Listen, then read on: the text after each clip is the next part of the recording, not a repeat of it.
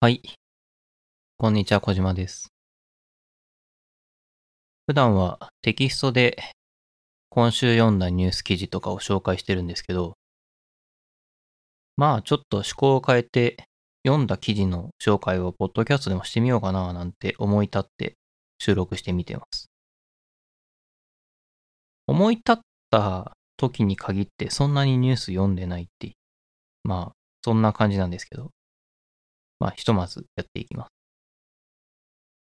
で今週個人的にちょっとおも面白いなというか気になったなと思った記事がですね、いつものごとくザバージの記事なんですけど、えー、ツイートデックがもしかしたら、このもしかしたらっていうのはすごい非常に角度が低い、もしかしたらですね。あの、英語で、英語でマイトって書いてありますけど、メインの過去形のマイトです。ツイートデックがもしかしたら Twitter ブルーの有料プランの機能になるかもしれないという、そういう見出しのタイトル、そういうタイトルの記事がありまして、これはちょっと、まあそもそもこのタイトルでおって思ったし、えー、このツイートデックっていうものの、えー、報告も出なくってっていう存在で、えー、これ維持し続けることにツイッター社確かにメリットってないよな、なんてことを、まあ、考えれば確かにそうだなと思ったので、記事読んでみたんですけど、まあ、あの、現状ではあくまで噂みたい。まあ、噂なんですけど、ちょっと面白いなと思っていて、確かに、あの、こう、噂は噂なんだけど、一定の合理性があるんですよ。つまり、あのー、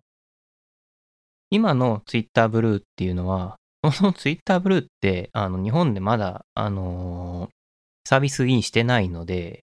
あのー、今すぐツイートデックが有料化というか、Twitter ブルーの機能で、えー、まあ、Twitter ブルーをそもそも入れない国の人はツイートデックも使えませんなんてことに Twitter 社は絶多分しないと思うんで、あのまあそういうことは多分なかろうと思うんです。まあそういう意味でも、まあすぐに有料化するってことはまあありえないかなっていうのは個人的にも思うんですけど、Twitter ブルーに入っていたとしても、今はその Twitter の場合は広告は出るんですよね。別にお金を払うイコール広告を出さないっていうではないので、そんなわけで、えっ、ー、と、Twitter 社の場合は、あの、Twitter ブルーに入っていても別に広告は出るっていうそういうことなんですよ。それで追加される機能が、なんか、プロフィール写真にが NFT になるとか、なんか、なんだこれみたいな感じの機能なんですけど、まあ、僕 Web3 とか NFT とかブロックチェーン技術とかあんま詳しくないんで、あの、とやかくは言いませんけど。で、えっと、またちょっと脱線したけど、言いたかったこととしては、などんな合理性を感じるかっていうと、Twitter ブルーの、まあ、付加価値として、あの、広告のない体験を提供すること、提供しますと。その付加価値の与え方として、通常の Twitter クライアントは、まあ誰でも使える。自由に使えます。で、ツイートテックだけは Twitter ブルー、まあその時 Twitter ブルーって名前かわからないですけど、何かしらの有料のサブスクリプションに入っている人しか使えません。これは結構合理的なんじゃないかなと思って、もちろんハレーションはあるとは思うんですけど、あの、要は、プロとしてツイッターをしている人が、プロのツールを使いたい。そのためにお金を払う。これ、割と自然な流れじゃないですか。まあ、ツイートデック使ってる人なんてもう、プロしかいないと思うんですよ。僕さえ使ってないですからね。僕はもう、なんか、僕最近ツイッターでそもそも検索しないですからね。あのー、検索をするときは仕事中に Google 検索をするのと、プライベートではインスタで検索するぐらい。本当に検索をしなくなりましたね。検索って能動的な行動だから疲れるんですよ。で、なんだっけへへへ。それはどうでもよくって。はい。そう、だから結局ツイツイートデックで、なんか何かしら特定のハッシュタグを観察し続けたりとか、そういうことをする人っていうのは、そういうニーズっていうのは間違いなくあるとは思うんですけど、やっぱそういうことをしなきゃいけない人って何かしらクリエイターだったりとかインフルエンサーだったりとか、まあ、ツイッターでのマーケティング活動が何かしらのマネタイズだったりに繋がってる人がほとんどだと思うんですよ。そういう人が、あの、ツイートデックを使うっていると思うし、そのツイートデックを使って、えー、まあ、 ad-free な experience という名目で、えー、プロ向けのツイッター環境っていうのを有料で提供しますっていうのは、これは説得力があるなっていうふうに思った。思っただけです。あの、